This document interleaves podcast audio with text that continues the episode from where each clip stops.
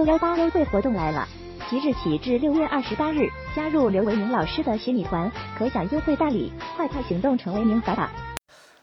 大家下午好啊！二零二三年六月二十一日十五点二十八分，呃，在小长假之前，国内市场的交投呢相对是比较消极的啊。在今天的 A 股是全面下跌，个股超过四千只股票是下跌的啊，而且其中绝大多数呢跌幅都超过百分之一。而人民币汇率呢，在今天离岸的价格呢也已经跌破了七点二啊这样的一个关卡。总体来讲呢，本周 A 股结束了在前面两周的反弹啊，掉头下跌，并且在全周低位这个收盘啊。而截至目前啊，香港股市呢也是这个下跌的啊，不出意外的话，在这周啊也是这个全周是录得一个下跌行情。人民币汇率呢已经连续三周走软，而目前的这个水平啊，呃是去年啊我们所说的这个低档的啊这个区间啊七点二到七点三之间啊，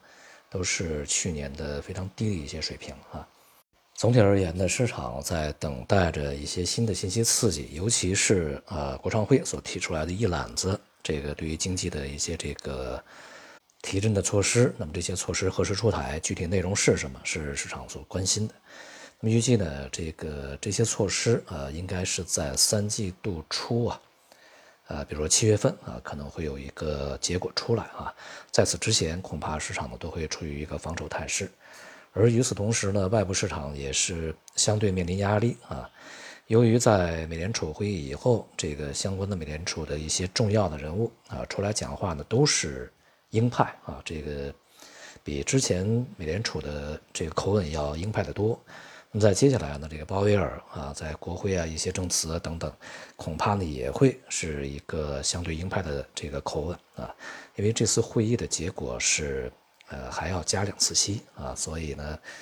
鲍威尔的证词和这个整体意见呃相反的可能性是相对比较小啊。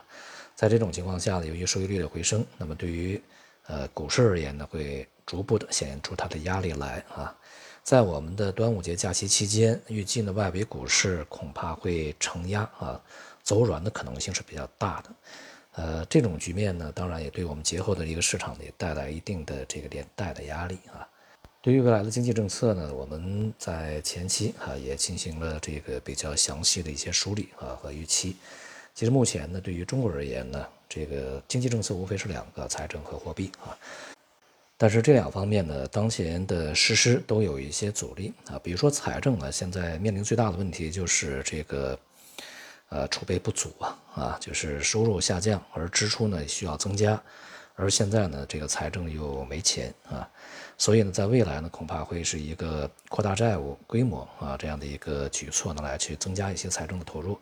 但是可以想见的是，它的呃力度啊，啊是相对有限的啊。而货币政策呢，也无法大幅度的宽松，因为无法去逆全球的紧缩一个趋势啊，否则的话会引起金融的严重的动荡。所以像这一次，啊 MLF 啊 LPR 啊调降也只有十个基点而已啊，而且呢，对于长期的这个利率呢，并没有去啊不对称的额外的去下调啊，主要呢还是由于经济的结构不平衡啊，避免引起。更严重的失衡啊，以及潜在的危机呢啊，所去考量的啊。那么再加上外部一些压力啊，无论是外部的需求减弱，还是一些非正常的非经济的因素的干扰啊，所以在今年经济还是面临比较大的一些这个压力的啊。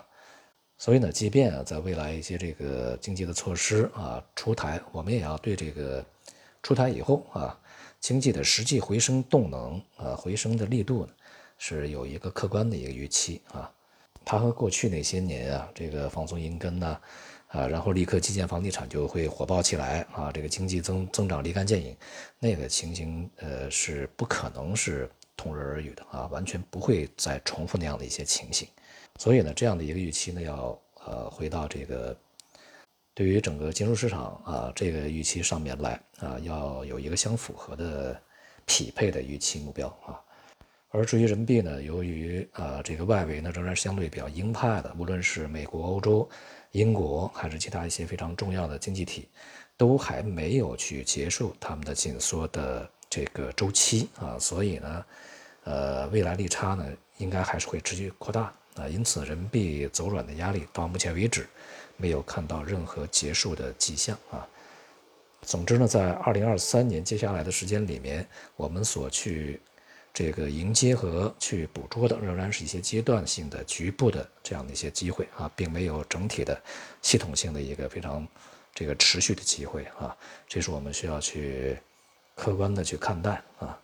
明天呢，将是这个传统的端午节啊，提前祝大家端午节安康啊。今天就到这里，谢谢大家。